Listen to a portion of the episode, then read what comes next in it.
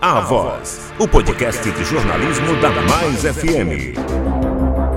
Bem-vindos ao podcast A Voz, o podcast investigativo da Mais FM. Episódio 3. Hoje vamos falar sobre um mistério que ainda ronda o caso da tortura em Iguatu, no Ceará. O que tem de novo? Quem era o homem alto de peruca? E por que não houve a devida investigação para a devida identificação dessa sinistra personagem?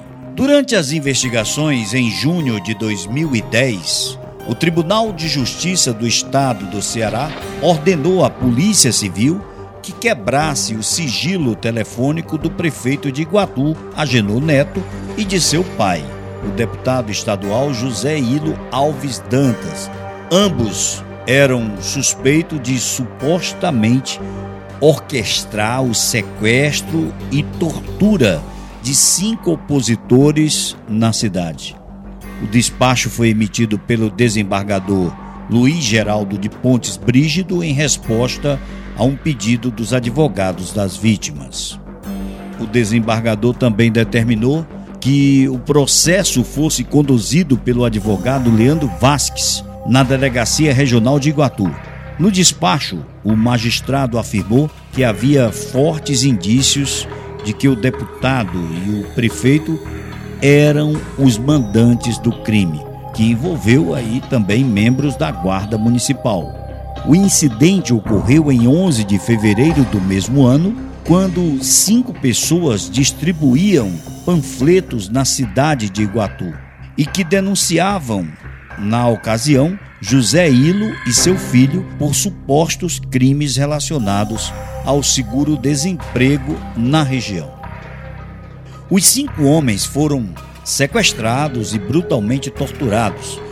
O desembargador Luiz Gerardo de Pontes Brígido chegou a avaliar um pedido de prisão contra o deputado e o prefeito no mesmo contexto.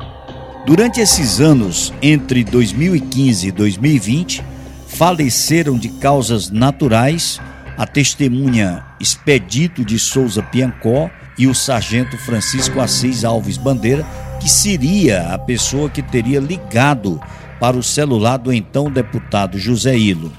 Sobre os celulares de Agenor Neto, prefeito à época, nada foi encontrado, mesmo tendo sido realizadas duas buscas no cadastro nacional. Acontece que a busca foi realizada em cima de um número fornecido pelo deputado e não em cima das ligações que foram realizadas pelos celulares que estavam no local do crime. A promotoria desconfiava na época que existia outro número quando pediu uma nova busca.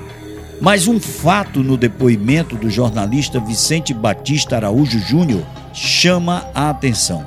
Na página 18 do inquérito em questão, ele afirma que ao lado do sargento Bandeira estava uma pessoa alta, a qual estava usando uma peruca preta, que após a sessão de espancamento, todos ficaram de pé para serem filmados e fotografados, mas a filmagem estava sendo feita desde o início, desde o começo. Quem seria essa pessoa que não poderia ser identificada? Podemos descartar o deputado e pai do prefeito à época, pois ele recebeu ligação do sargento Bandeira e não estava na mesma região que o sargento, por estar conectada a uma outra antena em uma outra localidade. O que mais intriga é que toda essa ação tenha sido realizada, como alegam os dotados de mandato político e fórum privilegiado, sem o conhecimento ou a conivência dos maiores interessados e por pessoas ligadas diretamente à gestão em cargos de confiança e de primeiro escalão. Dinheiro para calar a boca. O que sabemos até o fechamento dessa matéria é que as vítimas não desejam falar e nem dar entrevistas e parecem ter desistido, inclusive, de querer que a justiça seja feita. Acontece que tivemos acesso também a áudios que mostram estarem ocorrendo negociações para o pagamento de valores entre 40 mil e 80 mil reais que circulam pelo aplicativo de mensagens do WhatsApp para silêncio das vítimas ou pela mudança no teor do depoimento. Porém, as provas são muito robustas e a alteração dos depoimentos não muda o fato em si fartamente já documentado. A última vez que gravaram oficialmente sobre o assunto foi em 2018. O vídeo foi publicado nas redes sociais e circulou no aplicativo de mensagens WhatsApp. Alguns crimes prescreveram em 2023.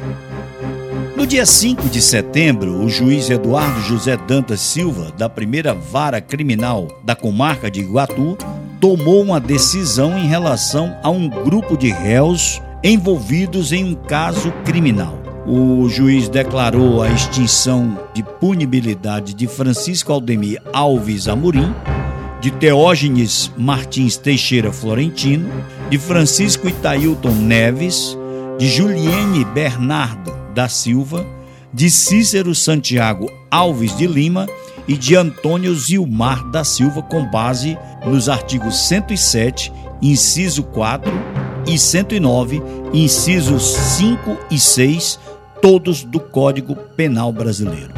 Essa declaração de extinção de punibilidade se aplica apenas aos crimes previstos nos artigos 129, caput, e 163, parágrafo, parágrafo único, ambos do Código Penal.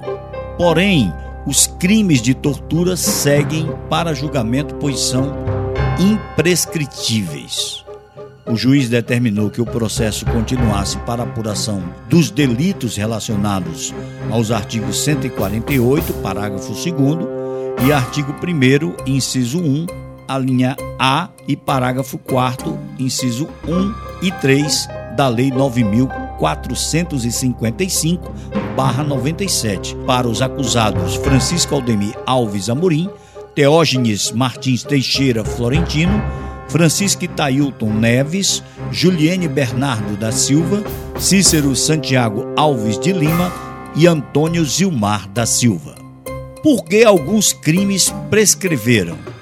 Segundo o juiz, durante o andamento do procedimento, foi constatada a prescrição da pretensão punitiva para os crimes previstos no artigo 129, caput, e 163, parágrafo único, inciso 1, ambos do Código Penal.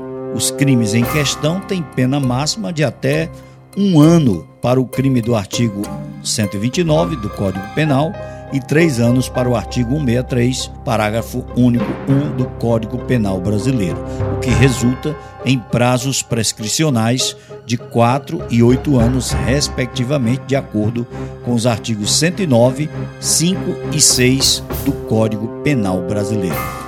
Dessa forma, considerando que o último ato ocorreu com o recebimento da denúncia em 13 de junho de 2013, que já se passaram mais de 10 anos desde então, os supostos crimes mencionados foram considerados prescritos com base no artigo 107, 4 do Código Penal. No próximo episódio, vamos explicar por que está demorando tanto a elucidação desse caso e o histórico de problemas contra quem pensa diferente, critica ou discorda de alguns dos acusados. Esta foi mais uma edição do A Voz, o podcast investigativo da Mais FM. Obrigado por nos ouvirem e continuem acompanhando as investigações no próximo episódio.